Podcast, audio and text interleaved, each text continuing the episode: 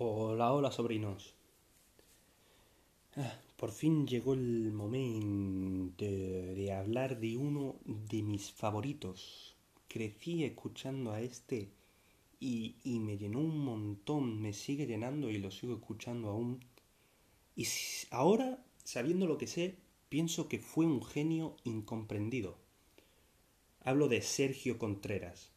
Sergio Contreras mezcló el reggaetón el flamenco y el rap.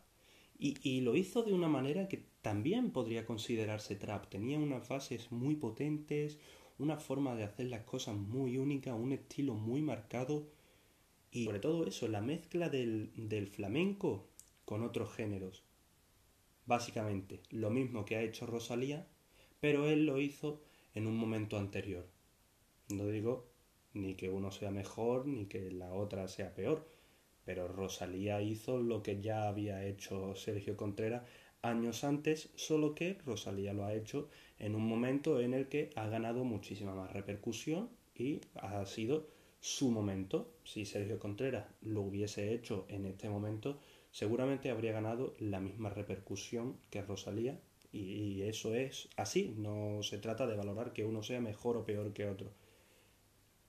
Desde lo personal, como ya he dicho, Sergio Contreras siempre ha sido alguien que me ha aportado mucho. Sus letras eh, eran, eran también letras que tú dices, este tío es un G, ¿no? Y me he dado cuenta ahora mismo, utilicé G antes en Tego Calderón, lo estoy volviendo a utilizar ahora y lo voy a seguir utilizando muchas veces. Como ya he dicho, esto es para alguien que ya conozca el género, pero también para gente que no conozca y quiera conocerlo. Entonces, cuando haya alguna terminología que crea que puede llegar a crear dudas o confundir, la explicaré. Y en este caso es G, o sea, la letra G, pero pronunciado en inglés. Eh, él, como, la primera letra de gangster, ¿no? O sea, es eso, pero no significa realmente que seas un gángster, sino que es una persona real, es una persona de barrio, es una persona que se muestra tal y como es, tal y como siente. Y por eso en el rap o en el trap o en el hip hop, en el reggae y en todos los géneros relacionados con esta cultura se utiliza como un halago y no como realmente refiriéndose a gángster. Y, y, como halago porque es alguien que realmente tiene la transparencia suficiente como para ser capaz de plasmar en una canción lo que ha vivido o lo que siente. Eh, entonces pienso esto de Sergio Contreras y ahora, como ya dije, pasaré a crear la playlist y pondré algunas canciones donde si prestáis atención a la letra vais a ver que hay tanto sentimiento encerrado y tanta verdad en lo que dice que os va a costar trabajo creer que este tío no se ha recordado constantemente. Y como he dicho me parece que no está siendo tan recordado precisamente porque se equivocó de momento.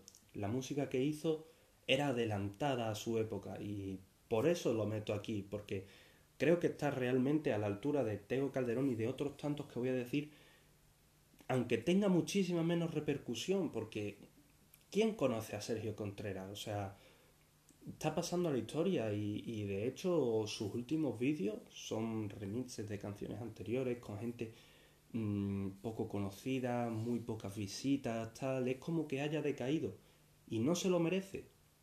Y, creo que tuvo un fallo y fue cambiar, porque efectivamente no estaba teniendo esta repercusión que quizá un artista necesita para poder vivir de la música, no conseguía lo suficiente como para llenar conciertos, vender discos, etcétera, y poder vivir.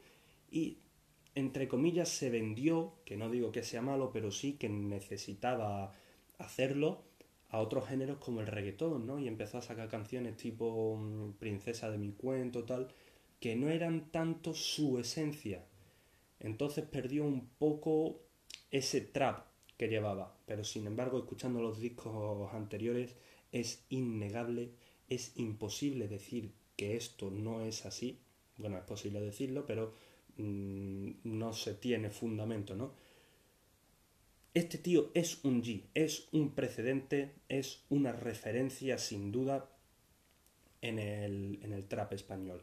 Y como ya he dicho, lo que él hizo marcó que se hiciese después, porque ya se, se empezó a hacer mezclas del, del reggaetón, del trap, de estos géneros con el flamenco, y esto se ha visto después en grandes como Purgang o como Rosalía, y en otros muy buenos artistas que no son tan grandes, pero que sí son buenos, porque que un artista no sea grande no significa que no sea bueno, como puede ser Daviles de Novelda.